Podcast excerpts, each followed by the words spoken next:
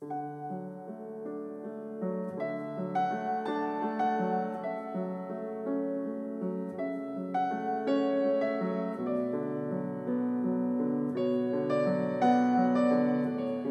位朋友，大家好，又到了清河漫谈的时间了。我们的一些朋友在开创事业或工作中，往往因方向错了或方法不对，其行为违背了客观规律，竟做些无用之功。虽然也很用心劳苦，但却不能实现预计目标，导致前功尽弃。说到这里，我不由得联想起“缘木求鱼”这则成语告诫我们的意义及其生动的故事。两千多年前，中国历史上七雄争霸时期，战争不断。孟子周游列国，推行仁政，来到齐国后，被齐宣王拜为客卿。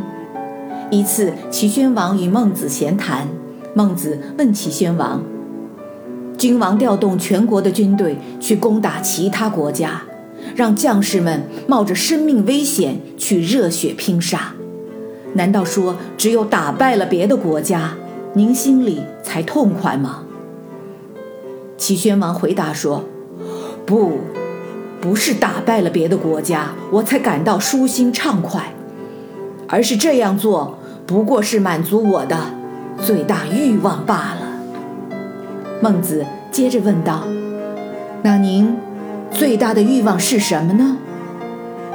齐宣王轻轻一笑，没有回答。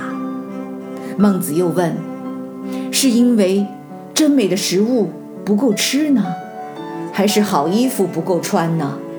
是因为王宫里的艺术品太差呢，还是宫中的音乐不够动听呢？还是？”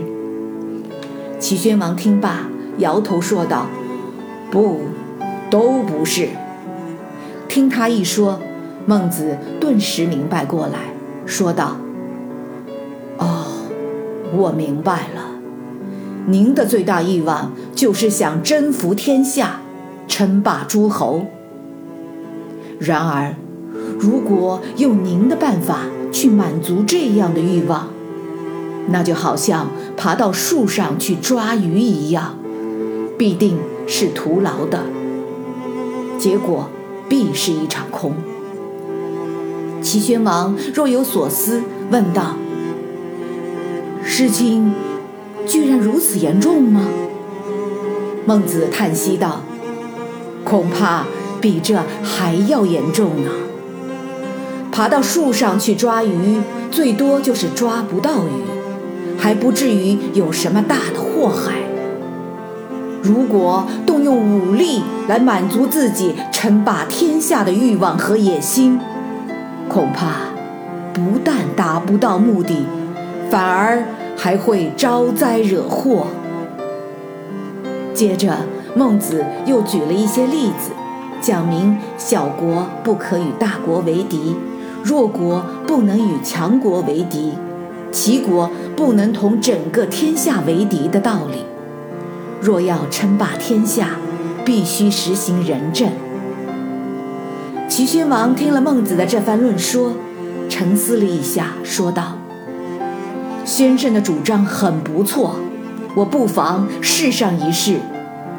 但我希望先生能辅佐我达到目的。”朋友们。听完缘木求鱼的故事，您有何感想？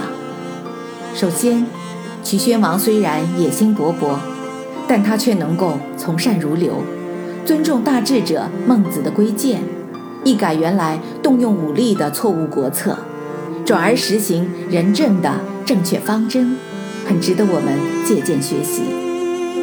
其次，爬到树上去抓鱼是抓不到的。缘木求鱼这则成语的寓意告诉我们：如果想要在事业和工作上达成既定的目的，那就必须要在正确方向的前提下，用正确的方法做正确的事情。朋友们，请记住：缘木求鱼，劳而无功。我是燕平，感谢收听《清河漫谈》，我们下次再见。